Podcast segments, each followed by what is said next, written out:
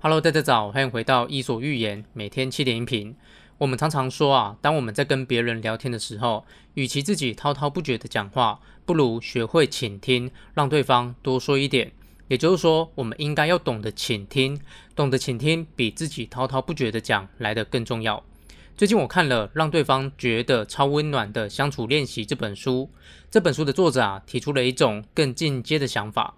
他认为有一件事情比懂得倾听更重要，那就是懂得让对方自己滔滔不绝地讲。也就是说，懂得倾听比自己滔滔不绝地讲来得更重要。但是，懂得让对方自己滔滔不绝地讲，又比懂得倾听更重要。那么，怎么让对方滔滔不绝地讲呢？让对方觉得超温暖的相处练习这本书的作者给了三点建议。第一，用情绪回应对方。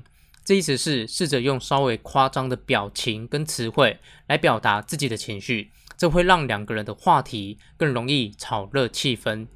第二个是善于把话题转到对方身上。当你聊到自己的事情的时候，你可以试着再度把话题转移到对方身上。聊天呢，就像是传接球一样，只是你要记得自己不能控球太久。第三个是找出让对方聊得开心的话题。聊对方喜欢的话题，对方会说更多，也会更喜欢跟你聊天。假如你想让别人更喜欢跟你聊天，除了懂得倾听之外，下次你不妨试试看上面这三个技巧。好，以上就是今天的内容，希望对你有启发。如果你觉得对你有帮助，请帮我分享给你的朋友，邀请他加入我的 Line。谢谢你，我们明天早上七点见喽。